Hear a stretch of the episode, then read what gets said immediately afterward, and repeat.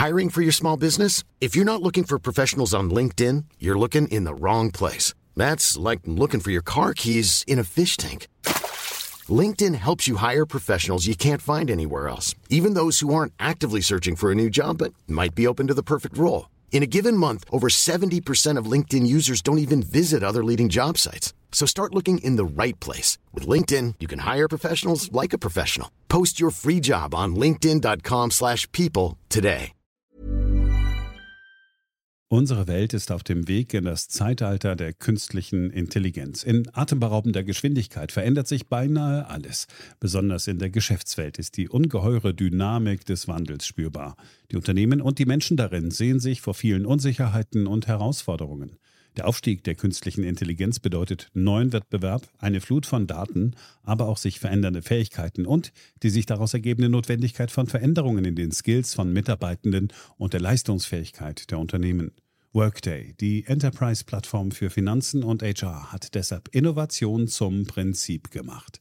Viele BTO-Hörer erleben den Wandel aus nächster Nähe. Ihre Unternehmen sehen sich einem Ansturm von Veränderungen ausgesetzt, suchen nach Mitteln, um sich aus der Beschleunigungslücke zu befreien und haben Schwierigkeiten, Schritt zu halten. Oft sind die Lösungen kurzfristig und bruchstückhaft. Getrennte Systeme für die Finanz- und Personalabteilung oder die Aufrüstung veralteter Technologien sind häufige Beispiele dafür. Um Unternehmen jeder Größe bei der Bewältigung dieser Herausforderung zu unterstützen, verfolgt Workday den Ansatz permanenter Innovation.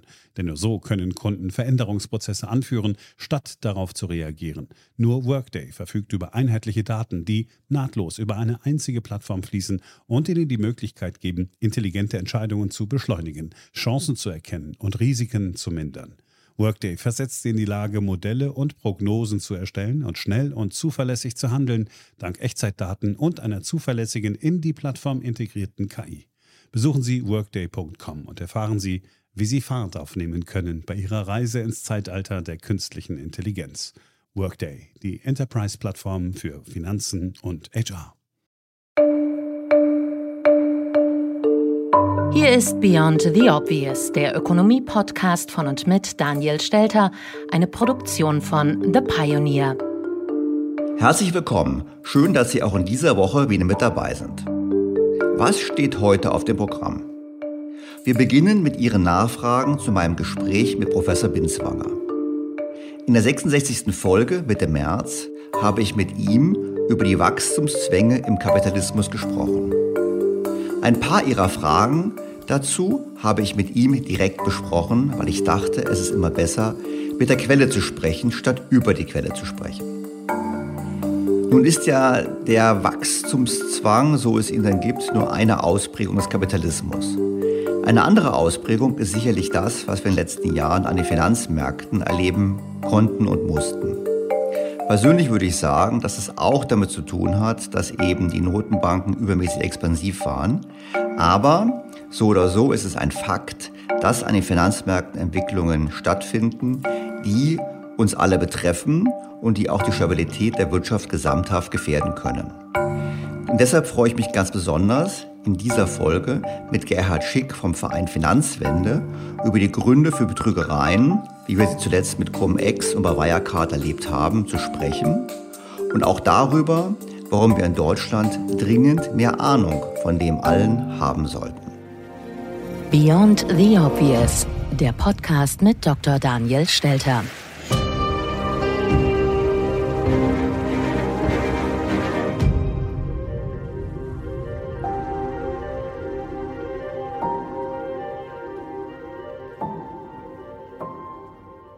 Beginnen wir aber mit den Nachfragen an Professor Binswanger. Ich habe viele E-Mails von ihm bekommen. Ich habe mir aber auch angeschaut, was in der Kommentarfunktion auf meinem Blog zu seinen Beiträgen geschrieben wurde. Und ich habe mir dabei Gruppen von Fragen herausgezogen und habe diese gebündelt und dann mit Professor Binswanger in einem weiteren Gespräch besprochen. Im Kern war es immer wieder die Frage, haben wir wirklich einen Wachstumszwang oder rechnen wir falsch, weil zum Beispiel Unternehmen gar nicht mehr Gewinne machen müssten oder weil der Geldkreislauf immer geschlossen ist? Und auch die Frage, gibt es nicht Alternativen, damit umzugehen? Zum Beispiel die Fragestellung oder die Idee von Professor Binswanger, Aktien mit einem Verfallsdatum zu versehen. Ist das wirklich sinnvoll oder würde man damit nicht eher die Spekulation weiter befeuern? Ich fand, wie gesagt, die Fragen von Ihnen so spannend, dass ich dachte, es lohnt sich, mit Professor Binswanger darüber nochmal zu sprechen. Und so hat sich Daniel Stelter also erneut mit Matthias Binswanger zusammengeschalten.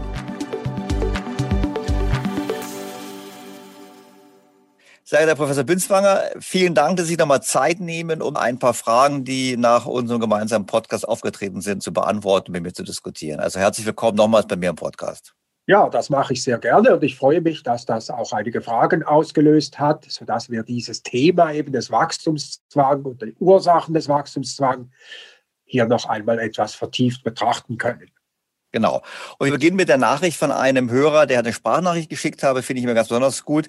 Die spielen wir jetzt mal kurz ein und vielleicht können Sie dann ganz kurz mal reagieren, was da die Antwort wäre auf diese Frage. Guten Tag, Herr Dr. Stelter. Mein Name ist Tim Vordern. Ich bin Student der Volkswirtschaftslehre an der Universität Freiburg. Und ich möchte mich erst einmal bei Ihnen bedanken für das spannende Gespräch mit Herrn Professor Binswanger aus Ihrer letzten Podcast-Folge. Diesbezüglich habe ich allerdings noch eine kurze Verständnisfrage. Herr Professor Binswanger behauptet, dass ein Wirtschaftswachstum nicht möglich sei, wenn die dafür notwendigen Investitionen aus reinen Ersparnissen finanziert werden, da diese Ersparnisse im Voraus zu einem entsprechenden Konsumverzicht führen. An den Universitäten wird uns Studenten jedoch genau diese Dynamik beigebracht und als Erklärungsansatz für die gängigen Wirtschaftswachstumsmodelle herangezogen. Und daher nun meine Frage, wieso kann es nicht zu einem Wirtschaftswachstum kommen, wenn die getätigten Investitionen zu einer Erhöhung des technologischen Fortschritts führen, welcher wiederum das Konsumniveau erhöht und damit den vorher notwendigen Konsumverzicht überkompensiert. Ja, das, was hier jetzt zum Ausdruck gebracht wurde, das ist genau die Sichtweise eigentlich der traditionellen neoklassischen Wachstumstheorie und die bewegt sich in einer rein realen Welt. Das heißt, dort gibt es kein Geld. Wir tun so, als ob wir in einer Wirtschaft leben würden, die eigentlich eine Tauschwirtschaft ist. Und das Geld erleichtert dann zwar diesen Tausch, also senkt die Transaktionskosten, aber es ändert grundsätzlich nichts an der wirtschaftlichen Realität. Und solange wir uns in dieser Welt bewegen, ist es genauso, wie es dieser Student geschildert hat. Nicht da können wir sagen, ja, wir können einfach jetzt entscheiden, wollen wir etwas mehr Konsum jetzt haben oder wollen wir etwas mehr Konsum in Zukunft haben? Und wenn wir sagen, wir wollen mehr Konsum in Zukunft, dann sparen wir etwas, das wird dann investiert Dadurch wird zusätzliche Produktion in Zukunft ermöglicht und da gibt es dafür dann in Zukunft einen umso höheren Konsum, weil auch die Produktivität dann gesteigert wird mit Hilfe dieser Investitionen. Das stimmt, solange wir in einer reinen Realwirtschaft leben. In dieser Wirtschaft leben wir aber nicht. Wir leben heute in einer Geldwirtschaft und da sieht das ganz anders aus. In einer Geldwirtschaft nützt mir das gar nicht, wenn ich einfach produktiv tiefer werde und dann aber nicht entsprechend mehr Einkommen mit dieser höheren Produktivität erziele.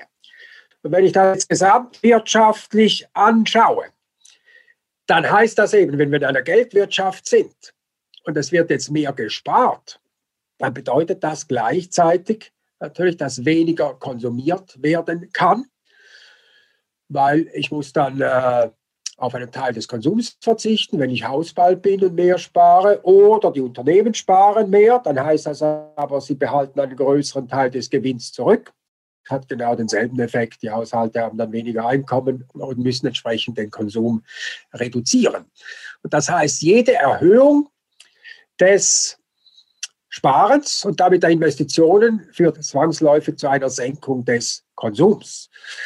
Und in einer solchen Wirtschaft kann dann das Wachstum nicht stattfinden, weil man tätigt ja auch die Investitionen nur im Hinblick darauf, dass man nachher mehr verkaufen kann. Und das funktioniert eben erst in einer Geldwirtschaft, wenn von außen Geld zufließt. Das heißt jetzt nicht, dass die Mehrheit der Investitionen tatsächlich aus neu geschaffenem Geld finanziert wird. Die Mehrheit der Investitionen wird finanziert aus zurückbehaltenen Gewinnen von den Unternehmen.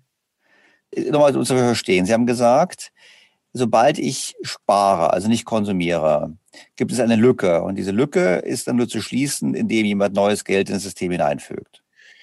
Genau, also in einer Geldwirtschaft ist es ja so, dass eben eine bestimmte Menge an Geld zur Verfügung steht in einer gewissen Periode. Das kann man dann ausgeben für Konsum oder man kann es ausgeben für Investitionsgüter.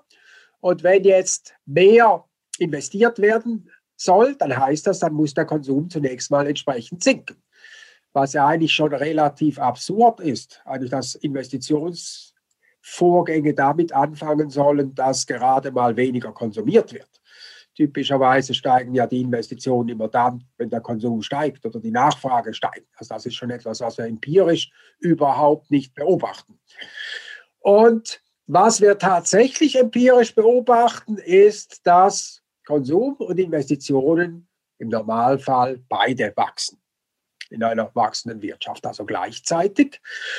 Und das wird eben ermöglicht, wenn jetzt immer weiteres Geld zufließt in die Wirtschaft über Bankkredite, die es dann eben ermöglichen, dass ich jetzt bereits mehr Geld ausgebe für Investitionen, ohne dass ich entsprechend den Konsum reduziere. Und das hat eigentlich dieses Wachstum in der modernen Wirtschaft, in der kapitalistischen Wirtschaft überhaupt erst ermöglicht. Nicht diese Möglichkeit, Geld zu schaffen, die ist entstanden im 17. Jahrhundert in London, wo aus Goldschmiedewerkstätten allmählich Banken wurden, die eben solches Geld geschaffen haben. Und das ging der industriellen Revolution voraus. Also die industrielle Revolution hätte gar nicht zu diesem Wirtschaftswachstum geführt, wenn nicht auch diese Möglichkeit schon da gewesen wäre, dass man auch über Kredite zusätzliches Geld schaffen kann.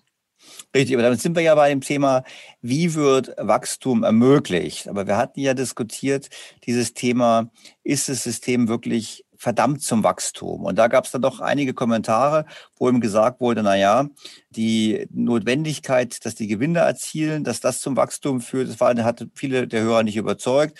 Einige haben gesagt nach dem Motto, naja gut, der Gunnar Heinzson, den Sie ja auch kennen, fanden Sie den plausibler nach dem Motto, dieser Zinsdruck, die Notwendigkeit, äh, Zinsen zu bezahlen, war erheblich.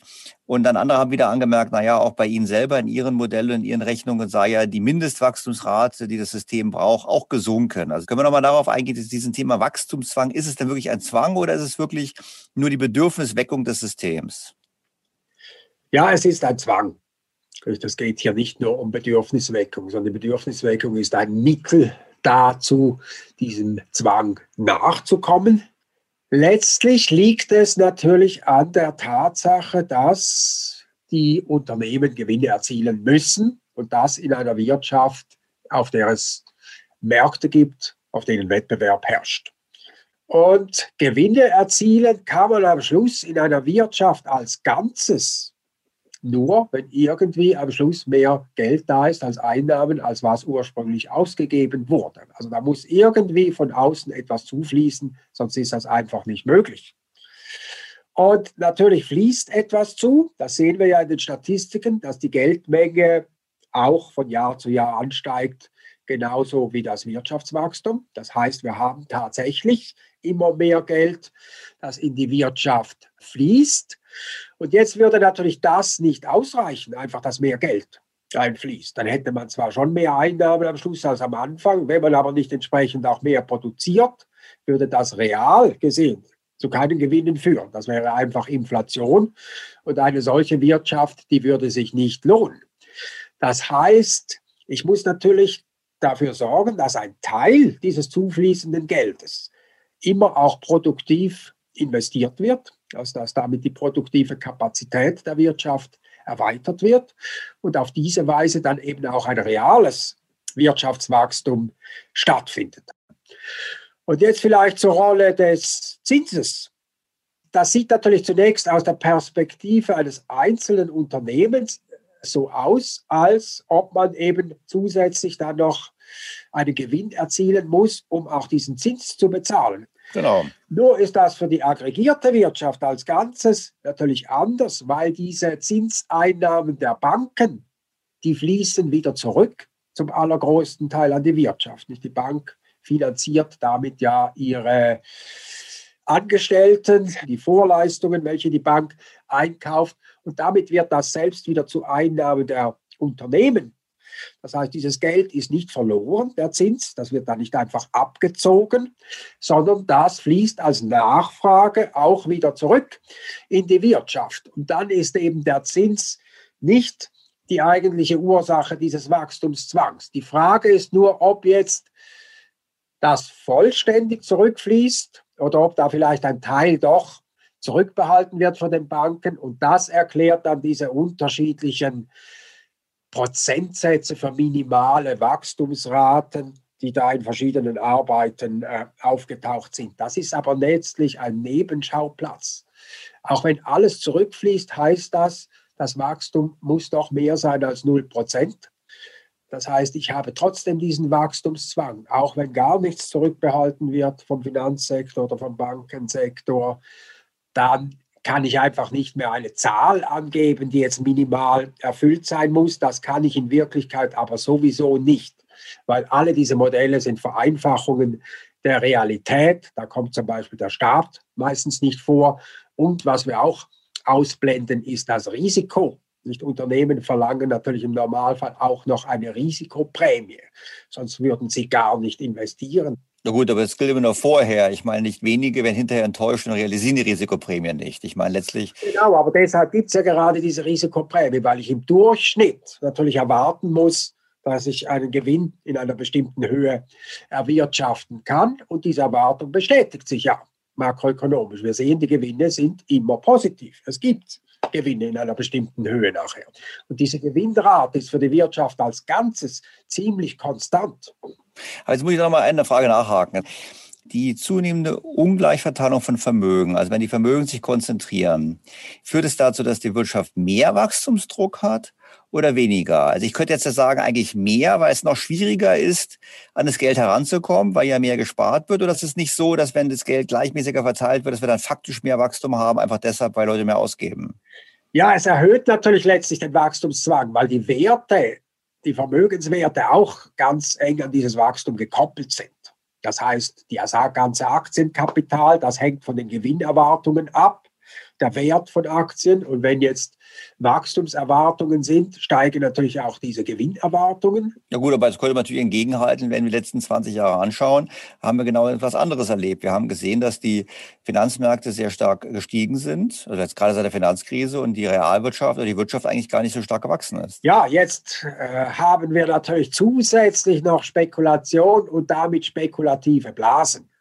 Das heißt, diese Werte lassen sich nicht rechtfertigen, letztlich durch reale Gewinnerwartungen. Aber selbst spekulative Blasen sind natürlich angewiesen auf längerfristige Wachstumserwartungen. Wenn jetzt wirklich klar wird, dass die Wirtschaft irgendwie nicht mehr wächst, längerfristig und auch diese Gewinnerwartungen nicht mehr zu realisieren sind, dann platzt natürlich auch die Blase. Aber im Gegenzug könnte man auch sagen, naja, in so einem Szenario bleiben die Zinsen aber dauerhaft tief und damit der Abzinsungsfaktor für zukünftige Gewinne und das wird die höhere Bewertung schon wieder rechtfertigen.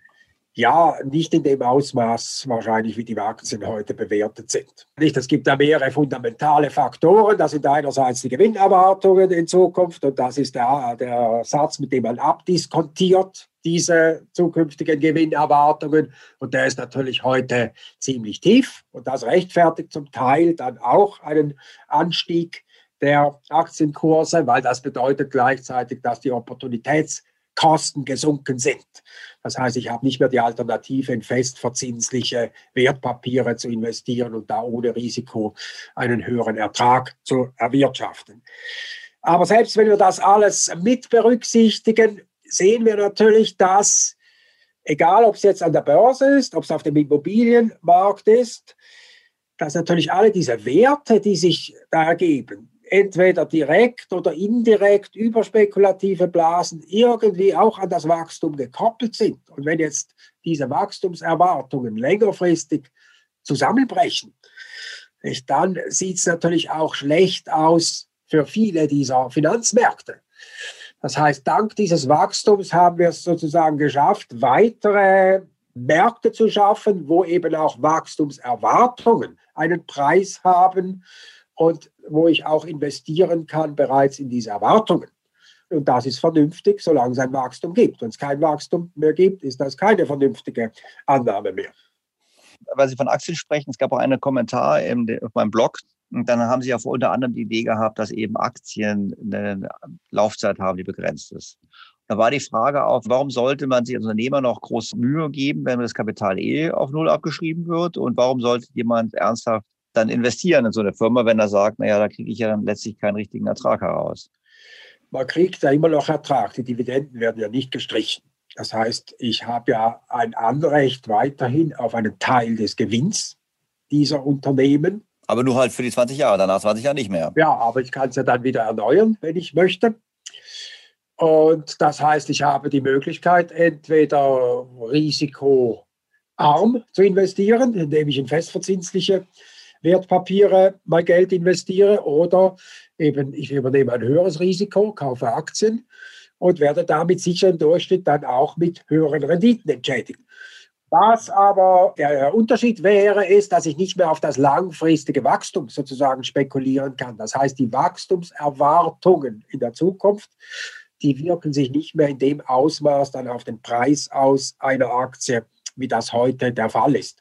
Und das wäre ja gerade eine Maßnahme gedacht, um eben diesen Wachstumszwang zu mildern. Genau, was es halt dann wäre, ist, es wäre faktisch eine Art Anleihe. Ich bekomme am Ende den Einsatz wieder zurück und ich habe halt nur, weil ich mehr Risiko eingehe, werde ich dann im Prinzip, habe ich eine höhere erwartete Verzinsung. Genau, so ist das. Nicht? Ich äh, überlasse einem Unternehmen auch Kapital, aber eben mit dem Unterschied, dass ich sozusagen am Erfolg beteiligt bin oder auch dann eben keine Dividenden bekomme, wenn das Unternehmen Verluste macht. Ich würde noch mal ganz kurz auf die Wachstumsformel zurückkommen, weil Sie haben ja gerade gesagt, das Problem in Neoklassik ist, dass sie eben Geld als neutral betrachtet und nicht versteht, wie entscheidend Geld und die Kreditvergabe für das wirtschaftliche Wachstum ist, die wirtschaftliche Entwicklung ohnehin. Und dann war eben hier der Kommentar auch, dass auch diese Wachstumsmodelle von Zoller von anderen letztlich ja nur äh, mathematisch das formulieren, was man sozusagen in diesem Modell ohne Geldwirtschaft drin hat. Das heißt, es kann gar nicht erklären, dass es einen äh, monetären Wachstumsfang gibt, einfach deshalb, weil es da nicht enthalten ist. Ist das im Prinzip das, was Sie sagen? Sie sagen im Prinzip, weil das Modell eigentlich nicht passt. Sie brauchen also ein neues Modell zur Erklärung der wirtschaftlichen Entwicklung. Das ist genauso, wie Sie es jetzt gerade äh, gesagt haben. Nicht innerhalb dieses Modells oder dieses äh, ökonomischen Paradigmas der Neoklassik gibt es diesen Wachstumszwang nicht. Er kann gar nicht vorkommen, weil wenn ich das Geld weglasse und eben die Wirtschaft eigentlich beschreibe als eine rein reale Wirtschaft, dann wird das nur eben bestimmt das Wachstum durch die Entscheide der Wirtschaftssubjekte, ob sie jetzt mehr Konsum wollen oder in Zukunft mehr Konsum wollen. Und wenn sie halt in Zukunft mehr Konsum wollen, dann gibt es Wachstum. Und wenn sie das nicht mehr wollen, dann hört das Wachstum auf. Es gibt von Solow auch die Aussage, das Wachstum könne jederzeit auch aufhören es gäbe keinen Grund, warum eine Wirtschaft nicht längerfristig auch ohne Wachstum existieren könnte. Und das stimmt natürlich, solange wir in diesem Modell bleiben. Gut, und im Modell bleiben wir einfach nicht, weil wir sagen, zum einen ermöglicht unsere Geldordnung mehr Wachstum, weil sie eben die Wirtschaft entsprechend befeuert und gleichzeitig erfordert sie mehr Wachstum, um eben die Geldordnung am Laufen zu halten. Ja, es gibt da natürlich so die etwas irrige Auffassung, diese traditionelle ökonomische Theorie, die Neoklassik, die sei ganz stark auf Wachstumsfixiert. Das ist genau nicht so. Nicht diese neoklassische Wachstumstheorie ist überhaupt nicht wachstumsfixiert. Die ist zunächst völlig neutral in Bezug auf die Frage des Wachstums. Die reale Wirtschaft, die ist völlig auf das Wachstum fixiert, aber die wird eben gerade nicht richtig beschrieben durch diese neoklassische Wachstumstheorie. Dann gab es noch einen Kommentar, der gesagt hat, naja, Professor Binswanger war ja an der Universität St. Gallen, was wir gemeint haben, und da gibt es ja Systemtheorie, wird ja da gelehrt.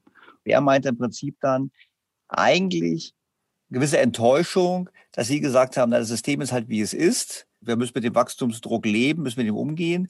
Und er hat gesagt, wäre es nicht vernünftiger, mal systemisch zu denken und sich zu überlegen, vielleicht gibt es doch einen Ansatz aus der Systemtheorie heraus, wo man im Prinzip sagen könnte, wir sollten im Prinzip das System Volkswirtschaft besser managen. Also wir müssen im Prinzip einen neuen Hebel finden, wie wir unser Wirtschaftssystem managen und zwar mit systemischen Denken und so diesen Wachstumsdruck und vor allem auch die negativen Wirkungen für Umwelt und für Klima in den Griff zu bekommen. Ja, zunächst mal ist das systemische Denken natürlich nicht mehr sehr verbreitet an der Universität St. Gallen. Und wenn wir jetzt uns fragen nach Alternativen, nicht, da gibt es ja hunderte von Büchern mit Alternativen zu unserem Wirtschaftssystem seit Beginn der 1970er Jahre das ist ja nicht so, dass man nicht da sich Gedanken macht, wie eine Wirtschaft auch anders funktionieren könnte. Aber jetzt, wie gesagt, ich muss nochmal darauf zurückkommen, auf die traditionelle ökonomische Theorie. Warum sollen sich Ökonomen, die an diese Theorie glauben, Gedanken machen zu einem Problem, das für sie nicht existiert? Sie haben ja gar keinen Wachstumszwang innerhalb ihres Paradigmas. Und Daneben haben wir dann natürlich ganz viele Autoren, die meistens nicht direkt im universitären Umfeld sind, die zum Teil auch mit dem Hintergrund von systemischem Denken oder behaupten das zumindest. Aber da wird eben meistens auch diese Dynamik und dieser Wachstumszwang, der wird einfach ignoriert.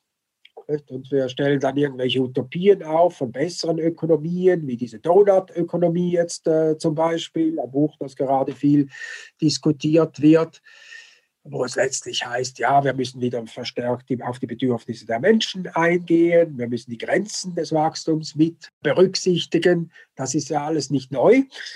Das gibt es schon seit 50 Jahren, äh, diese Idee. Aber die Wirtschaft hat, ist natürlich immer weiter gewachsen weil sie eben so funktioniert, wie sie funktioniert. Und wenn wir wirklich ernsthaft uns mit diesem Problem beschäftigen wollen, dann müssen wir diese Funktionsweise zuerst einmal verstehen und nicht einfach so daneben so Alternativmodelle aufstellen, die dann natürlich in Nischen zum Teil funktionieren.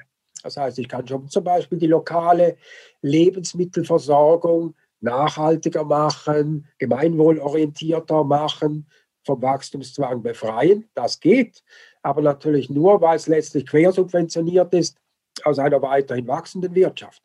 Und wenn es dann um andere Produkte geht, wie Airbus oder Google oder Amazon, nicht da ist dann aber Schluss mit äh, kein Wachstum und äh, weg vom Wachstum. Weil da muss man global Economies of Scale ausnutzen, damit das alles äh, rentiert. Also keine Rückkehr zur Stammeswirtschaft, wo wir alle voll autark in unseren Dörfern sitzen und uns gegenseitig helfen, sondern die sagen, das bleibt immer so eine Utopie, die man sich nur leisten kann. Und wenn es eine leistungsfähige Wirtschaft gibt daneben, die ist auch letztlich finanziert. Ja, und wir beobachten ja gleichzeitig, dass die Wertschöpfungsketten immer mehr globalisiert werden und dass heute letztlich auch der internationale Wettbewerb zwischen den Staaten, der geht ja nicht mehr um bestimmte Produkte oder Dienstleistungen, sondern um bestimmte Teile in dieser Wertschöpfungskette. Das heißt, wir nutzen das immer optimaler aus global und das ist letztlich ein großer Teil auch des Wohlstands, den wir heute haben. Also das muss man natürlich auch sehen. Wenn wir auf das verzichten würden, würde ein großer Teil unseres Wohlstandes wegfallen. Herr Professor Binzwanger, ich will an dieser Stelle einfach sehr herzlich bedanken, dass Sie die Zeit genommen haben, die Hörerfragen zu beantworten und freue mich auf eine Fortsetzung. Ja, habe ich sehr gerne gemacht und bin auch gerne in Zukunft wieder dabei. Soweit für heute zum Thema Kapitalismus und Wachstumszwang. Ich bin bereits mit weiteren Experten im Austausch und werde das Thema sicherlich im Laufe des Jahres erneut aufgreifen.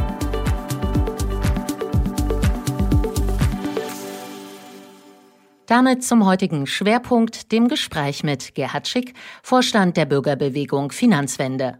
Der promovierte Volkswirt ist rund 13 Jahre lang für die Grünen Mitglied im Bundestag gewesen, bis er 2018 Finanzwende mitgegründet und sein Mandat niedergelegt hat.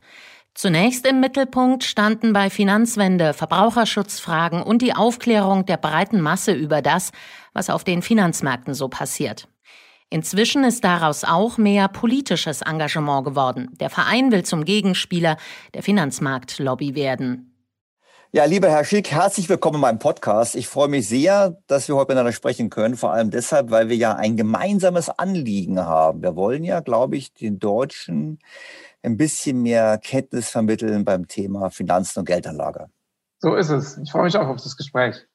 Jetzt sind Sie ja lange Zeit in der Politik tätig gewesen. Das ist ein lukrativer Job als Bundestagsabgeordneter, wenn ich es mal sagen darf. Für die meisten Bürger ist es zumindest so.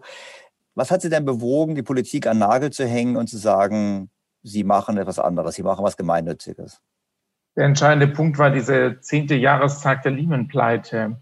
wo wir eben, es war ja nicht nur ich, die äh, der Finanzwende allein gegründet habe, sondern ein ganzer Kreis von Leuten sich überlegt hat, zehn Jahre nach dieser riesen Bankenkrise, wo es große Versprechungen gab, den Finanzmarkt neu aufzustellen, warum ist es eigentlich so wenig gelungen, das zu tun? Wir haben wahnsinnig viel gearbeitet, wahnsinnig viele Gesetze verabschiedet, äh, mit vielen, vielen Buchstaben drin. Aber die, im Kern sind die Geschäftsmodelle und die Probleme äh, unverändert geblieben. Und ich finde, wenn man das erkennt, dann ist es richtig, einen neuen Anlauf zu nehmen und nicht einfach stupide in dieselbe Richtung weiterzulaufen.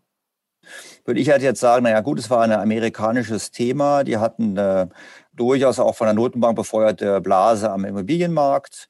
Die ist geplatzt. Einige hatten das übertrieben. Lehman Brothers war einer, aber nicht die einzigsten. Hat man pleite gehen lassen und da gab es eben diese Konkurswelle beziehungsweise dann die Finanzkrise. Aber wieso würden Sie jetzt sagen, naja, Deutschland hat genau diese Themen auch gemacht? Weil wir sagen, Deutschland ist doch eigentlich, sagen wir da immer, grundsolider. Also wenn man sich die Landesbanken anschaut, dann hat der deutsche Steuerzahler über 30 Milliarden Euro aufgewendet, um die Landesbanken in dieser Bankenkrise zu retten. Und die letzte Rettung fand noch im Winter 2019 statt bei der NordLB. Das Bankenretten im Landesbankensektor hat einfach nicht aufgehört und es gab keine Kraft, um sich mal der Struktur zu widmen und zu sagen, wir ziehen die Konsequenzen daraus, dass eine Landesbank nach der anderen gegen die Wand gefahren wurde und stellen diesen öffentlichen Bankensektor neu auf, sondern anscheinend ist man immer noch bereit, Milliarden von Steuergeldern da reinzustecken. Ich bin da nicht bereit dazu. Und deswegen meine ich, dass es jetzt sinnvoll ist, dass sich Bürgerinnen und Bürger mehr engagieren, um solche Sachen zu verhindern. Mal ein zweites Beispiel. Ein wichtiger Erkenntnis in der Finanzkrise von 2008, 2009 war, dass es im Bereich Wirtschaftsprüfung Probleme gibt und häufig Testate gegeben werden für Unternehmen, die kurz danach hops gehen. Und dann gab es den Versuch, das Wirtschaftsprüferwesen neu aufzustellen von dem EU-Kommissar Michel Barnier in den Jahren 2010, 2011. Und diese Reform ist sowas von verwässert worden aufgrund des Gegendruckes aus der Wirtschaftsprüfer-Community, insbesondere den vier großen Unternehmen. Und jetzt stellen wir bei Wirecard wieder fest, dass ein Unternehmen ein Testat bekommen hat, was es nie hätte bekommen dürfen. Das ist das Ärgerliche an den Finanzmarktskandalen, dass in dem Moment, wo er da ist, der Schrei groß ist, es muss sich was tun, es muss sich was ändern, letztlich die Konsequenzen nicht gezogen werden, so dass wir beim nächsten Skandal wieder feststellen, es sind eigentlich dieselben Probleme immer noch da. Und so könnte man das jetzt an anderen Themen auch äh, durchdeklinieren. Nehmen Sie die Eigenkapitalquote von Banken. Da ist natürlich ein enormer politischer Aufwand betrieben worden, so dass wir jetzt im Durchschnitt bei etwa vier Prozent liegen, Eigenkapital in den Bankbilanzen. Das ist im Verhältnis zu dem, was nötig wäre, um den Steuerzahler wirklich davor zu schützen, dass er wieder Geld in Bankenrettungen pumpen muss, einfach zu wenig. Und wir sind gestartet bei dem Punkt, warum braucht es einen neuen Anlauf und eine neue Strategie, wenn man für Verbesserungen am Finanzmarkt sorgen will. Ich habe über 13 Jahre als Bundestagsabgeordneter zusehen müssen, wie über 30 Milliarden Steuergelder in die Rettung von fehlerhaften Strukturen am deutschen Finanzmarkt, nämlich bei den Landesbanken reingesteckt worden sind.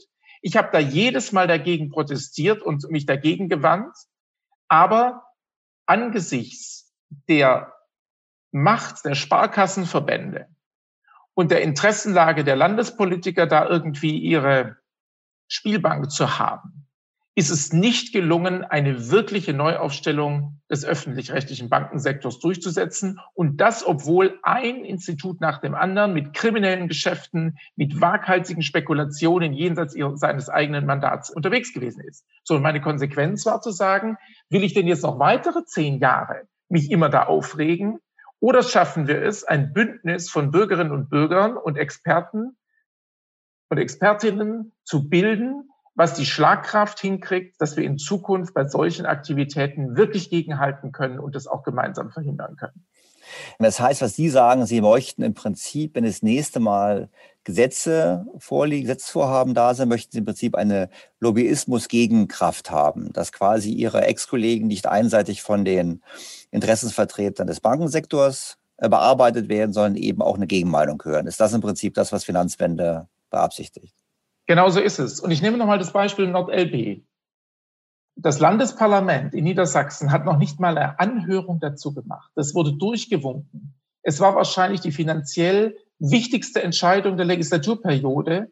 Und es ist einfach so durchgewunken worden nach irgendwelchen nicht besonders transparenten Verhandlungen zwischen den beiden Landesregierungen, die beteiligt waren, und den Sparkassenverbänden unter Mitwirkung natürlich Europäischer Kommission. Und wo war denn das Interesse der Bürger und Bürgerinnen zu hören, die vielleicht keine Lust haben, dass ihr mühsam erarbeitetes Geld in solche Strukturen fließt, denn die NordLB war ja davor schon mal gerettet worden und dann hat man gesagt, die ist gut aufgestellt worden. Die hatte ja schon mal ein zusätzliches Kapital. Und diese endlose Rettung von Landesbanken ohne wirkliches Geschäftsmodell ist eines der Ärgernisse, was wir nicht bei den US-Amerikanern abladen können, sondern wo wir vor der eigenen Haustür in Deutschland kehren müssen. Und das habe ich mir vorgenommen, mit einigen Mitstreitern zu machen. Ich würde natürlich ein bisschen drauf aufsetzen wollen und würde sagen, naja, es gibt ja böse Stimmen, die sagen im Zusammenhang mit diesem ganzen Cum-Ex-Skandal, Sie waren in dem Untersuchungsausschuss, dass es ja nichts anderes war als eine heimliche Sanierungshilfe für die Banken. Weil ich meine, wir erinnern uns dran, da wurden ja Milliarden sozusagen dem Staat vorenthalten. Und jetzt kann man natürlich sagen, naja, eine Landesbank, was nützt es? Natürlich ist es schon so, wenn Geld in NRW bleibt, nicht am Körperschaftsteueraufkommen, hätte der Bund die Hälfte bekommen. Wenn die WestLB sich das Geld quasi erschleicht, dann ist 100 Prozent des Ertrages in NRW geblieben, nicht nur 50 Prozent. Ich meine, ist das so oder ist es jetzt völlig unzulässig, in diese Richtung überhaupt zu denken? Ich habe die These, dass man deswegen von staatlicher Seite alle möglichen Hinweise auf Cum-Ex ignoriert hat und schlechte Gesetze gemacht hat, dass das alles damit zu tun hat, dass man letztlich den Banken gute Einnahmen sichern wollte, zulasten des Staates, die aber nicht als offizielle Bankenrettung laufen. Ich habe diese These präsent gehabt beim Untersuchungsausschuss. Ich habe alle Unterlagen, die ich gelesen habe, auf diese These hin auch durchgelesen und ich habe keinen Beleg dafür gefunden sondern die Belege, die ich gefunden habe, war eine Bankenaufsichtsbehörde, die sich überhaupt nicht dafür interessiert, wenn kriminelle Geschäfte im deutschen Finanzmarkt laufen, sondern gesagt hat, Steuer, das interessiert uns nicht. Mhm. Ich habe gefunden Behörden, die Whistleblower nicht nur ignorieren, sondern bei ihrem Arbeitgeber verpfeifen. Ich habe gefunden ein Bundeszentralamt für Steuern, was überhaupt nicht kapiert, was gerade steuerpolitisch irgendwie im Finanzministerium läuft und so habe ich ganz viel Staatsversagen gefunden, auch Kontrolldefizite. Also die Steuerabteilung der Finanzministerien der Länder, die waren in den Jahren 2005 bis 2007 an einem Gesetz gegen Cum-Ex beschäftigt. Ja, da haben die mitgewirkt. Mhm. Und die kamen nicht auf die Idee, mal zu überprüfen, ob ihre eigene Landesbank, die sie aus einer anderen Abteilung des Finanzministeriums heraus steuert, nicht genau diese Geschäfte macht. Sie haben es also mit wirklich schlechter Politik und Staatsversagen an dieser Stelle zu tun. Aber ich habe keinen Beleg für die These gefunden, dass es hier ein absichtliches Unterstützen der Banken gegeben hat. Also es war Inkompetenz, sagen Sie. Es war keine heimische Strategie, es war einfach Inkompetenz der Akteure oder auch teilweise Desinteresse der Akteure. Ja, und hinzu kommt Lobbyismus. Das zentrale Gesetz 2007, äh, was den Cum-Ex-Handel, also diese kriminellen Geschäfte noch zusätzlich angestoßen hat, kam direkt aus der Feder des Bankenverbandes. Auch das muss man dazu sagen. Wo ich aber einen Hinweis auf Ihre These finde, dass man auch Rücksicht nimmt, ist bei der Aufarbeitung der Skandale. Und da gibt es nämlich zwei ganz konkrete Hinweise. Zum einen bei der Warburg Bank, wo eben nach politischen Gesprächen das Finanzamt in Hamburg dann eine Rückforderung gegen die Warburg Bank, die die massiv in Schwierigkeiten gebracht hätte, naja, da wurde darauf verzichtet. Da kann man sagen, gibt es einen Ansatzpunkt für die These, dass man die Bank schonen wollte aufgrund von politischer Einflussnahme. Und das Zweite ist, dass bei den Cum-Cum-Geschäften, die ähnlich, aber nicht identisch äh, zu den Cum-Ex-Geschäften sind, da gab es im November 2016 ein äh, Schreiben des Bundesfinanzministeriums, mit dem man praktisch den Banken freie Fahrt gegeben hat und die Finanzbehörden daran hindern wollte, diese Geschäfte aufzuarbeiten und Steuergelder zurückzufordern. Aber ich versuche da immer sehr, sehr hart an den Fakten zu bleiben, weil natürlich man auch aufpassen muss, dass man nicht irgendwelchen Verschwörungstheorien nachläuft. Die Frage, die sich mir so ein bisschen stellt, ist, ähm, es ist ja nicht nur dieser Art, dass Sie sagen, okay, da wird es nicht richtig nachverfolgt, aber auch jetzt mit den ganzen Prozessen. Ich meine, wir haben jetzt, Sie haben die Warburg Bank erwähnt, die ist sehr prominent in den Medien jetzt drin. Die Frage ist aber die anderen Banken. Ich meine, WestLB, ich habe das nur gehört, ich bin jetzt da im ganz großen Stile und da scheint ja nicht irgendwie eine Verfolgung stattzufinden. Also das würde ja, sagen wir so, das würde nochmal dazu beitragen, dass man so ein bisschen so ein mulmiges Gefühl hat. Ja, aber ich, mein Schritt ist ja eher, ich sage nach dem Motto, lasst uns lieber Banken ganz vom Staat fernhalten und die dann streng regulieren, da kommen wir noch gleich drauf, weil irgendwie diese Vermengung scheinbar dazu führt, dass da ja zwei Interessen gleichzeitig da sind. Zum einen die äh, Solvenz der eigenen Bank und zum anderen die äh, Wahrnehmung der hoheitlichen Aufgabe als Steuereintreiber. Und das scheint ein Konflikt zu sein, der nicht immer äh, einfach zu lösen ist. Lass mich so formulieren. Wir haben keinen Beleg, dass hier differenziert worden ist zwischen privaten und öffentlichen Banken, sondern generell ist die Aufarbeitung, die juristische Aufarbeitung von Cum-Ex sehr spät losgegangen. Und zunächst hat man eine einzige Staatsanwältin da dran gesetzt. Das muss man sich mal vorstellen. Wir haben heute etwa 1000 Beschuldigte. Es geht um über 10 Milliarden Euro. Und 2013 war da zunächst eine Staatsanwältin dran. Inzwischen ist nach öffentlichem Druck, übrigens auch von Finanzwende, die Zahl auf 15 aufgestockt worden. Und jetzt gerade hat der Justizminister nochmal weitere sechs Staatsanwaltsstellen angekündigt. Auch zusätzliche 40 Ermittler wurden angekündigt, nachdem wir da Druck gemacht haben. Aber es gibt da offensichtlich ein Messen mit zwei Maßstäben. Bei Clankriminalität, Wohnungseinbrüchen etc. ruft man nach der ganzen Härte des Gesetzes. Und bei Finanzkriminalität ist der Staat einfach extrem schlecht aufgestellt und nimmt es irgendwie nicht so wichtig. Dabei wäre es jetzt ganz entscheidend bei Cum-Ex, dass da auch einzelne Leute hinter Gittern landen, als klares Zeichen kriminelles akzeptieren wir nicht und der Staat ist auch in der Lage, Finanzkriminalität zu bekämpfen. Denn sonst geht es ja immer weiter. Richtig, da bin ich voll und ganz bei Ihnen, wobei ich die Frage aufwerfen würde, naja, wenn der Staat, wie gerade eben von Ihnen geschildert, teils Ignoranz, teils vielleicht ein bisschen mit, wie soll ich sagen, zwischen den Stühlen sitzen, nicht so richtig hart durchgegriffen hat, kann man natürlich auch argumentieren als Täter, sage ich jetzt mal so, wenn ich den Hühnerstall offen lasse, dann ist natürlich die Frage, wenn Hühner verschwinden, bin ich da nicht auch ein bisschen mitschuld? Nicht? Das ist wahrscheinlich eine Frage, die wahrscheinlich jetzt nicht vertiefen sollte, aber ich glaube, die Frage kann man auch aufwerfen. Ich bin mir ganz auf jeden Fall bei dass es nicht okay ist, was passiert ist. Ich finde, die Frage ist berechtigt. Es muss auch Konsequenzen auf staatlicher Seite geben. Und ich finde es erschreckend, dass bei den Landesministern, die damals Verantwortung hatten für die Landesbanken, die Cum-Ex-Geschäfte gemacht haben, bisher keiner in irgendeiner Weise da äh, zu Konsequenzen genötigt wurde, auch nur öffentlich sich entschuldigt hat oder irgendwas. Und dass auch in den staatlichen Behörden, auch bei Cum-Ex, bisher keine wirklichen Konsequenzen gezogen worden sind. Das ärgert mich auch richtig. Trotzdem, um in dem Bild zu bleiben, wenn ich meine Wohnungstür offen lasse aus Versehen und jemand geht rein und holt meine Stereoanlage raus, dann ist es trotzdem Diebstahl, auch wenn ich die Tür offen halte. Klar. Und an der Stelle gibt es kein Vertun. Ja, stimmt. Es ist kriminell gewesen. Da haben wir Konsensus. Es gibt ja auch Länder, da kann man die Tür offen lassen und man kann davon ausgehen, dass keiner reingeht. Das ist natürlich noch besseres Umfeld. Aber jetzt schauen wir mal ein bisschen weiter. Wir haben jetzt gesagt, okay, das ist jetzt die Vergangenheit und das sind in der Tat, das war Ihre Motivation. Kleiner Einspruch, dass nichts Falsches hängen bleibt. Cum-Ex und diese Geschäfte sind leider nicht Vergangenheit. Und das ist das größte Ärgernis. Aber Sie finden auch heute nicht mehr statt. Sie werden auch heute nicht mehr gemacht, die Geschäfte, oder? Äh, Vorsicht. Die Geschichte der Transaktionen, der steuermotivierten Transaktionen, immer um den Stichtag herum, wo die Dividende ausgezahlt wird, die ist mindestens 40 Jahre alt und hat sich ständig verändert. Das sind wie Mutationen von Viren. Mit jeder Gesetzänderung. Sie sagen im Prinzip, die sind so smart, die finden was Neues wieder. Bis heute ist es so, dass das Bundesfinanzministerium nicht aktiv prüft, ob die Gesetze eingehalten werden, sondern immer erst, wenn Journalisten oder Whistleblower neue Hinweise hochspielen, fängt man an, sich mit den Fragen zu beschäftigen.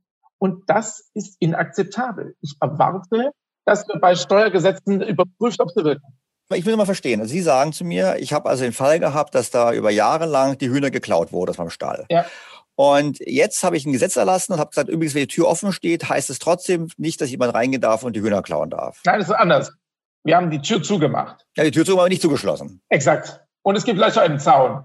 Trotzdem schauen wir aber nicht nach. Also Sie sagen im Prinzip, deswegen wirklich erschreckend, wenn was stimmt, was Sie sagen. Sie sagen im Prinzip, wir lassen es weiter zu und nur, wenn zufällig ein Passant vorbeikommt, der vielleicht Journalist ist und sieht, wie gerade ein Hühnerdieb unterwegs ist und dann sagt, da ist gerade ein Hühnerdieb, nur dann kommt die Polizei und schaut, dass da was ist und sonst schaut sie nicht. Da ist das, was Sie sagen. Das ist es im Kern. Und ich will es noch mal kurz in der Historie klar machen.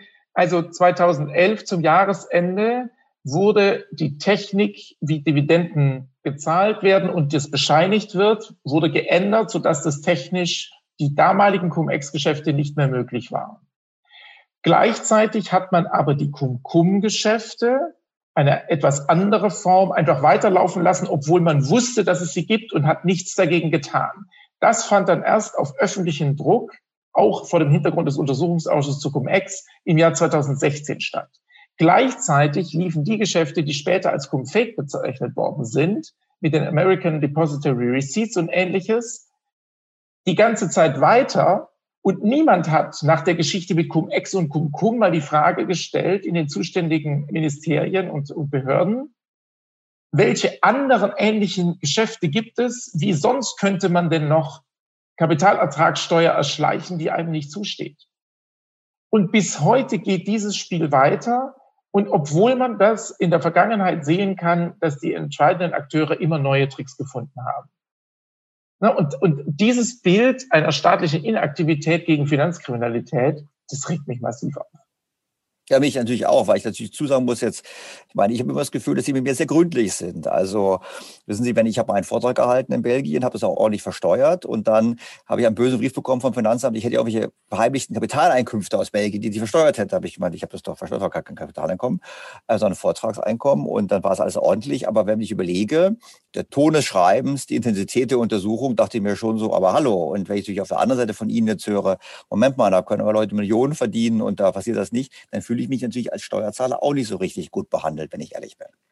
Ja, und es ist ja auch wichtig zu sagen, es ist nicht so, dass die Finanzverwaltung insgesamt in Deutschland nicht ähm, sinnvoll arbeiten würde, sondern wir stellen fest, dass dort an der Schnittstelle von Steuerexpertise und Finanzmarktexpertise der Staat es bisher nicht willens ist oder nicht in der Lage ist, wahrscheinlich ist es eine Mischung, dafür zu sorgen, dass das Steuerrecht wirklich durchgesetzt wird sondern er ist da gut, wo er es halt gut kapiert.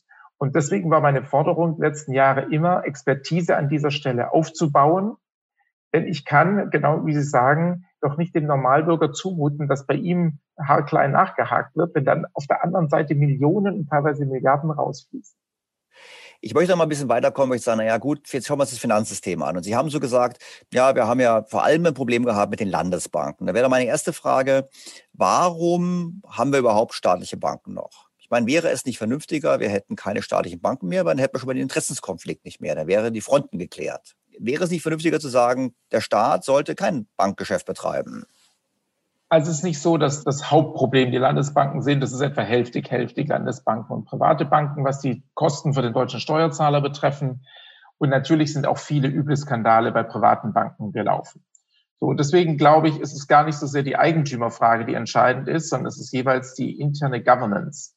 Werden Regeln durchgesetzt? Stimmen die Anreize? Wird kriminelles Verhalten sanktioniert? Oder äh, wird es sogar noch befördert, weil man eben stolz ist, wenn da äh, die Gewinne fließen. Ich glaube, die Frage ist, ob von der staatlichen Seite eine sinnvolle Steuerung vorgenommen wird und ob man sich da eben eines rigorosen Controlling bedingt.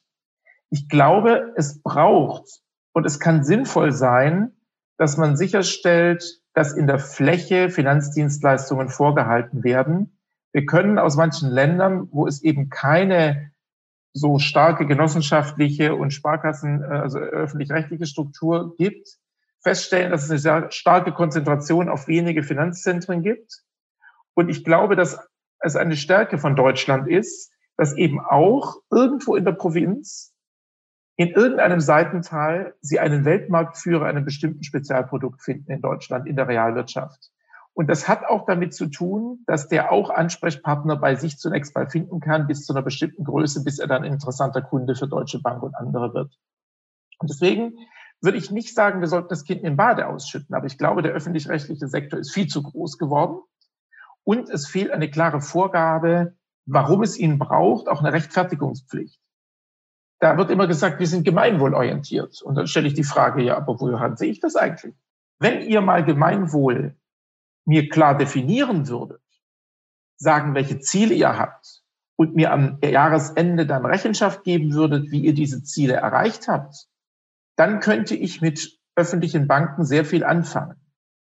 Wenn die aber dasselbe machen wie die anderen, nur ein bisschen schlechter und noch mit ein bisschen besseren Vergütungen bei geringerem Risiko für die Vorstände, dann bin ich nicht bei einem öffentlichen Bankensektor dabei.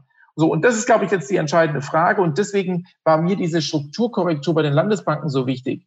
Landesbanken können manchmal im Strukturwandel auch segensreich wirken, weil sie eine langfristige Perspektive einnehmen.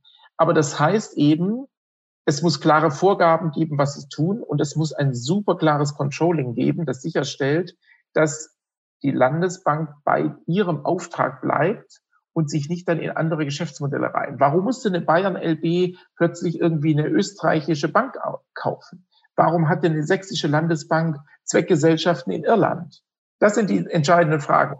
Genau, wobei gerade was das Thema der regionalen Banken betrifft, sind wir beide ganz stark in einer Meinung. Ich hatte vor einigen Monaten Professor Richard Werner hier auch im Podcast und er hat sehr stark dafür ausgesprochen für dieses lokale regionale Bankensystem, Sparkassen, aber eben auch Raiffeisenbanken, Volksbanken. Das heißt, es gibt natürlich lokale Strukturen, lokale verankert, die auch viel besser den Unternehmer verstehen, eigentlich auch die besseren Partner sind für solche Firmen, diese kleinen Champions, von denen Sie gesprochen haben. Sie haben gesagt gehabt auch äh, nach dem Motto, ja, wir sollten eigentlich höhere Eigenkapitalquoten haben. Und da frage ich mich einfach, ja, hm, wo ist das Problem? Man könnte einfach hingehen und sagen, wir machen eine bestimmte Eigenkapitalquote von der Bilanzsumme verpflichtend. Ist es zu naiv, in die Richtung zu denken oder warum solche Gedanken, solche Gedanken nicht gangbar mit der Politik? Also das finde ich genau den richtigen Ansatz. Ich habe mich immer für eine Leverage Ratio, also eine ungewichtete Eigenkapitalquote, äh, Eigenkapital im Verhältnis zur Bilanzsumme ausgesprochen weil ich glaube, dass bei diesen Risikogewichten man immer falsch liegt. Man schaut zurück, wo frühere Risiken waren und erkennt deswegen nicht, äh, wo nach vorne die Risiken sind. Und das einzige Vernünftige ist einfach ein ausreichender Gesamtpuffer für das Geschäftsmodell. Meine Forderung war immer mindestens zehn Prozent. Damit sind wir immer noch deutlich unter dem, was realwirtschaftliche Unternehmen im Durchschnitt haben. Die sind eher bei 20, 30 Prozent. Aber wenn wir in der Historie uns das angucken, die meisten Verluste, die Banken in Finanzkrisen hatten, hätte man mit einem Kapitalpuffer von zehn Prozent abpuffern können. Und das, meine ich, muss für die Zukunft die Aufgabe sein, den Steuerzahler davor zu schützen, dass er Verluste aus dem Bankgeschäft übernehmen muss. Und ja, ich erinnere mich aber an die massive Lobbyarbeit der Bankenverbände genau gegen diese Leverage Ratio. Und es ist dann Jahre nach der Bankenkrise endlich gelungen, eine drei Prozent Mindestregel einzuführen. Aber im Verhältnis zu dem, was man eigentlich bräuchte, ist das natürlich eigentlich äh, Peanuts. Aber es gibt natürlich in meiner Wahrnehmung, zumindest in einigen Ländern, schon eine, wir sagen, eine Kollusion zwischen Politikern und Bankern. Ich nehme mal USA, weil wir nicht über Deutschland sprechen. USA als Beispiel, nachdem China in die Weltmarkt eingetreten ist, der Wettbewerb zunahm, es anstrengender wurde, die Einkommen stagnierten über lange Zeit, da hat die Politik doch auch gerne darauf gesetzt, Wohlstandsillusion zu schaffen, indem man eben den Leuten ermöglicht, einen Kredit aufzunehmen, ein Haus zu kaufen etc. Also eigentlich hat die Politik doch über Jahrzehnte eigentlich Verschuldung und Finanzialisierung gefördert, um eigentlich stagnierende Einkommen ein bisschen zu kaschieren, zumindest im angelsächsischen Raum. Ist es nicht deshalb auch so, dass letztlich die Politik eigentlich auch am Tropf des billigen Geldes der Banken hängt? Ja, da gibt es häufig so eine Vorstellung von einer Interessenübereinstimmung. Wie oft habe ich so das gehört von unserer Deutsche Bank, unsere Banken, unser Finanzstandort. Und da stelle ich halt da ganz nüchtern die Frage, wer sind eigentlich die Eigentümer der Deutschen Bank? Mehrheitlich sind es, wenn ich das richtig zusammenzähle, keine deutschen Staatsbürger. Und ganz viel von dem Geschäft findet in London statt und in New York und so. Und da finde ich, muss man sich äh, klar machen, was ist das Interesse des Bürgers und der Bürgerin? Und das ist das, was für mich als Abgeordneter äh, Leitschnur war. Nicht, wo ist eine vermeintliche Interessenübereinstimmung? Und ich habe mich da versucht, nicht einkaufen zu lassen von dieser Stimmung, weil ich glaube, ja, es gibt ein Interesse, dass es gute Finanzdienstleistungen gibt, dass es auch einen leistungsfähigen Finanzsektor gibt. Sonst hat man Investitionsruinen, weil es keine Kredite gibt und so weiter. Ja, das ist wichtig. Aber gleichzeitig muss man sich auch davor schützen, dass man ständig dieses Geschäftsmodell hat. In guten Zeiten werden Gewinne gemacht und privat vereinnahmt im Finanzsektor. Und in schlechten Zeiten hält man die Hand auf beim Staat, bei der Zentralbank, beim Finanzministerium, wo auch immer. Und das ist ein unfaires Geschäftsmodell zulasten von Bürgerinnen und Bürgern. Und da will ich nicht mitmachen. Aber es genügt ja nicht. Ich glaube, es ist ja auch die Voraussetzung, dass jetzt nicht nur wir zwei uns über das Thema unterhalten, sondern dass es ein viel breiteres Thema ist. Ist, ist nicht die Voraussetzung, wenn wir die Politik verändern wollen, dass wir die Bürger besser aufklären, die Bürger mobilisieren durch Erkenntnisgewinn? Also mehr Bildung hat noch nie geschadet. Ich finde schon, ja, da gibt es ein Defizit. Auf der anderen Seite stelle ich halt fest, dass wir es den Menschen auch unnötig kompliziert machen. Ich habe in Bürgergesprächen sehr viele Menschen erlebt, die mir gesagt haben, ich will ja was tun, aber ich habe den Eindruck, ich finde keine vernünftigen Ansprechpartner.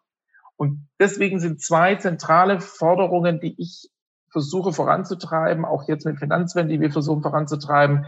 Zum einen eben eine Finanzberatung, die wirklich unabhängig ist und nicht einen Interessenkonflikt hat mit den Produktanbietern. Heute ist es ja so, man zahlt die Beratung implizit dadurch, dass wenn Produkte verkauft werden, der Berater dann von dem Produktanbieter Geld bekommt, die Provision. Und deswegen werden immer wieder genau die Produkte in den Markt gedrückt, die gut für die Anbieter sind, aber schlecht für die Kunden. Und das sind häufig kompliziertere Produkte. Und sobald wir eine gute Infrastruktur, einen guten Markt für qualitativ hochwertige, unabhängige Finanzberatung hätten, wäre, glaube ich, auch die Abscheu der Menschen gegen dieses Thema vielleicht nicht mehr ganz so groß, weil sie wissen, da ist jemand, der so wie der Rechtsanwalt oder der Steuerberater nur in meinem Interesse mich berät. Und das Zweite ist, dass man einfachere Wege bei der Altersvorsorge machen kann. Ich finde das Modell in Schweden, wo eben, wenn man nichts tut, einfach ein Teil des Gehaltes für die kapitalgedeckte Altersvorsorge angelegt wird. Das ist so viel einfacher, es hat so viel weniger Kosten, es bringt bessere Rendite als die deutschen Riester-Produkte. Warum machen wir es den Menschen denn nicht einfacher? Damit sie sinnvoll in Aktien auch investieren können und dann nicht auf irgendwie Robin Hood und Trade Republic reinfallen mit der Meinung, man müsse irgendwie Daytrader werden, sondern die meisten Leute wollen doch eine sinnvolle langfristige Altersvorsorge machen, sich wenig darum kümmern, gut beraten sein, niedrige Kosten. So und so müssen wir den Finanzmarkt aufstellen. Das finde ich, lässt sich machen. Es gibt Beispiele aus anderen Ländern, wo es besser läuft. Woran scheitert das ganz konkret? Naja, das sehen Sie im jetzigen Koalitionsvertrag zwischen CDU, CSU und SPD. Da steht drin, Riester soll irgendwie reformiert werden, gemeinsam mit der Versicherungswirtschaft. Das heißt, schon in den Koalitionsverhandlungen hat es der Gesamtverband der deutschen Versicherungswirtschaft geschafft, sicherzustellen, dass nicht gegen seine Interessen Riester reformiert wird. Das heißt, man schaut stärker auf die Anbieterseite als auf das, was Bürgerinnen und Bürger wollen.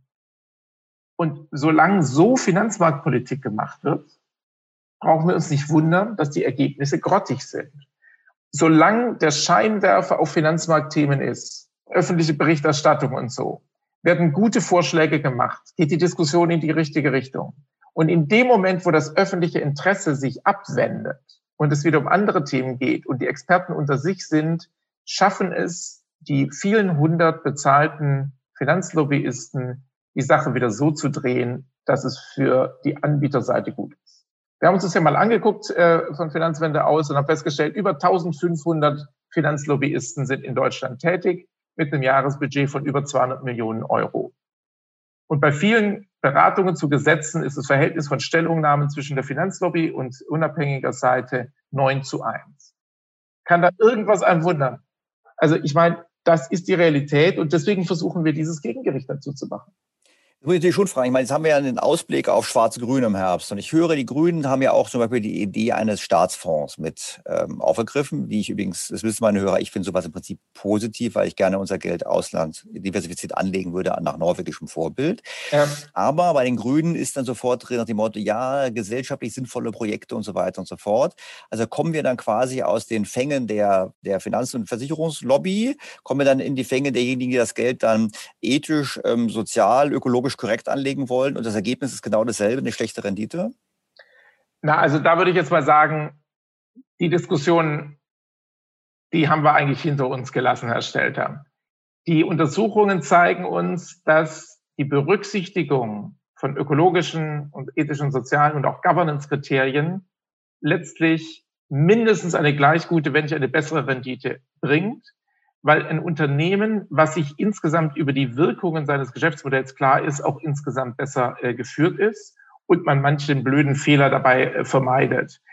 Also ich finde, man muss da ganz klar trennen. Und da ist ja die Konstruktion in Norwegen, das ist ja nicht irgendwie das Parlament und der Finanzminister, die das Geld anlegen, sondern die machen ein paar allgemeine Kriterien und dann ist das eine Abteilung der Notenbank, die völlig unabhängig ist und das Tagesgeschäft in der Entscheidung, ähnlich wie die geldpolitischen Entscheidungen, ist dann der politischen Einflussnahme entzogen. Ich halte das für genau richtig. Was anderes ist die Diskussion jetzt mit dem Transformationsfonds, wo ich argumentiert habe, wenn der Staat in einer Wirtschaftskrise schon mit Milliarden in Unternehmen reingeht, dann soll er bitte als Eigentümer auch eine klare Perspektive haben, was er eigentlich vorhat. Und nicht sozusagen sich völlig ziellos als Eigentümer bewegen. Ich habe das bei der Commerzbank gesehen und das Desaster ist ja krass, wenn man sich den Commerzbankkurs anguckt. Wir werden Milliarden als Steuerzahler damit äh, verlieren, weil der Staat mit zu hohem Preis eingestiegen ist und als Eigentümer nie wusste, wann er eigentlich aussteigen will und keine Vorstellung hatte, was will er eigentlich mit dieser Unternehmensbeteiligung. Und genau dasselbe droht jetzt bei TUI und Lufthansa und so zu passieren. Deswegen ist mein Punkt, wenn es darum geht, Geld für Bürgerinnen und Bürger anzulegen, dann muss man das Management dieses Geldes über eine Ausschreibung beauftragen oder eine Notenbank oder eine Rentenversicherung weit ab vom politischen Tagesgeschäft aufstellen und ein exzellentes Controlling etablieren, damit da keine miesen Sachen gemacht werden. Ich habe da ein großes Misstrauen dagegen, dass Politiker natürlich in Krisenzeiten mal schnell auch die einen oder anderen Töpfe verwechseln können. Das muss man hart trennen. Auf der anderen Seite, dort, wo der Staat Geld in die Hand nimmt, erwarte ich von ihm dasselbe wie von jedem anderen Eigentümer auch, dass er nämlich seiner Verantwortung gerecht wird und für das Unternehmen, wo er investiert ist, irgendwelche Ziele hat. Und wenn die Bundesregierung Nachhaltigkeitsziele hat und bei einer Fluggesellschaft beteiligt ist, stellt sich schon die Frage, wie passt das eigentlich zusammen? Und dann würde ich sagen, ist es nicht die Aufgabe des Wirtschaftsministers zu sagen, welche Maschinen sollen die kaufen. Aber es könnte das, die Aufgabe des Wirtschaftsministeriums sein, vom Management eine strategische Planung anzufordern, wie man denn auch in einer Welt, in der das Paris-Abkommen funktioniert, die CO2-Preise steigen, als Fluggesellschaft noch ein Geschäftsmodell hat. Da bin ich voll dabei, wobei ich dazu sagen muss, wenn die Lufthansa angesichts des Klimavertrages nicht selber auf die Idee kommt, diese Planung zu machen, hat es natürlich ein noch viel größeres Problem. Aber wir haben da Konsens. Man sollte natürlich ja. richtig agieren, man sollte konsistent agieren. Vielleicht zum Abschluss noch die Frage nochmal nach den Bürgern. Sie haben gesagt, die Bürger sollten unabhängige Beratung bekommen. Was können wir denn noch machen, um den Bürgern auf der Straße zu helfen, zum einen mit ihrem Geld besser umzugehen und zum anderen sie dafür zu gewinnen, uns alle dabei zu unterstützen, eben zu einer besseren Politik zu führen. Meine Bitte an alle ist schon, sich einzumischen politisch und sich nicht von der Komplexität, die manchmal künstlich erzeugt wird, abschrecken zu lassen und sich nicht da vor den falschen Karren spannen zu lassen. Ich fand das jetzt sehr spannend, diese äh, Diskussion um Trade Republic und, und Robin Hood und so, wenn man sich eben klar macht, dass Robin Hood mhm die Daten an die Hochfrequenzhändler weiterverkauft. Aber 15 Minuten bevor der Deal gemacht wird, damit die damit Geld verdienen können. Das ist entscheidend. Genau. So, und da wird sozusagen die Kleinanlegerrevolution ausgerufen. Wir zeigen es jetzt den Hedgefonds und im Endeffekt gewinnen andere große Player am Finanzmarkt. Ich kann nur jedem sagen, informier dich, versuch unabhängige Quellen der Information zu finden. Am Finanzmarkt wirst du sonst sehr leicht ausgetrickst. Und meine Bitte ist auch, zumindest an diejenigen, die schon mal schlechte Erfahrungen gemacht haben, wirkt mit, dass wir das ändern können. Ich finde, aus den bisherigen Skandalen ist ja viel zu wenig entstanden. Also seit ich mich mit Finanzmarktthemen beschäftige, ist praktisch jedes Jahr eine Gruppe von Zehntausenden Menschen so richtig übel reingefallen. In die Sackgasse gelaufen, reingefallen, ja. über den Tisch gezogen. Mhm. Und ich merke von diesen Menschen so wenig im politischen Raum. Warum wehren die sich nicht dagegen? Ich glaube, wir müssen auch manche Finanzthemen aus der Tabuzone holen. Der Wirecard-Anleger, der da Geld verloren hat, ist nicht der Doofe, in dem Sinn, dass er es doch hätte wissen können. Wenn der Wirtschaftsprüfer es nicht merkt, der hochbezahlte Profi, dann kann ich es dem Kleinanleger nicht vorwerfen, dass er es nicht verstanden hat. Und äh, ähnlich gilt es auch bei dem Thema Überschuldung. Viele Leute kommen unverschuldet in eine finanziell prekäre Situation rein. Und wir tun in unserem Land so, als seien das alles irgendwie blöde Zocker, die nur Party gemacht hätten und das Geld zum Fenster rausgeschmissen. Und ich wünsche mir da, dass wir eine vernünftigere Diskussion darüber führen, wer eigentlich jeweils Verantwortung trägt und was man auch als Kunde wissen kann und nicht. Ich kann als Kunde, wenn ich in ein Restaurant gehe, kann ich mir angucken, ob das gut riecht. Also kann ich testen, ob das gut riecht. Ich kann anschauen, ob alles sauber ist, was ich sehe. Aber ob in der Küche irgendwo Salmonellen sind, kann ich nicht sehen. Dafür braucht es die Gewerbeaufsicht. Und genau diese Aufgabenteilung braucht es am Finanzmarkt. Es gibt einen Teil, den muss die staatliche Aufsicht machen. Und es gibt Sachen, die können Bürgerinnen und Bürger machen. Wir müssen aber genau trennen und nicht den Leuten vorwerfen, wenn sie eine Salmonellenvergiftung haben. Das konnten sie nicht erkennen. Und das ist bei ganz vielen Finanzskandalen der letzten Zeit so, wo in unserem Land viele auch in der Elite auf die angeblichen Zocker runtergeguckt haben, die gar keine waren. Vor allem deshalb, weil viele von unserer Elite ja stolz darauf sind, ihr Geld auf ein Sparbuch anzulegen, das vielleicht auch noch hinzukommt.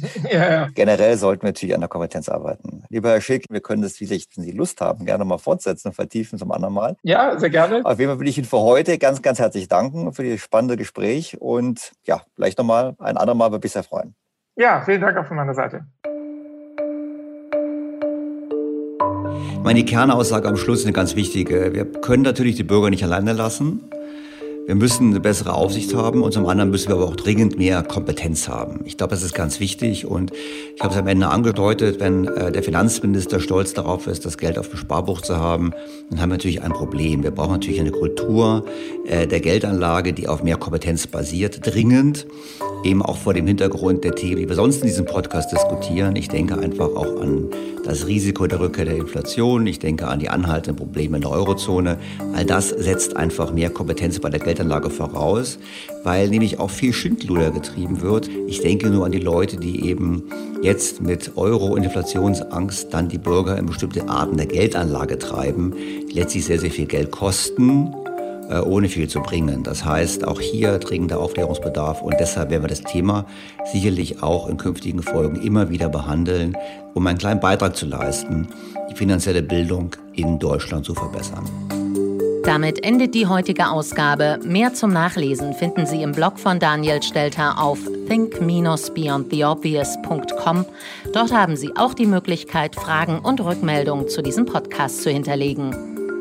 In diesem Sinne, wir hören uns kommende Woche wieder. Ihr Daniel Stelter. Beyond the Obvious, der Podcast mit Dr. Daniel Stelter.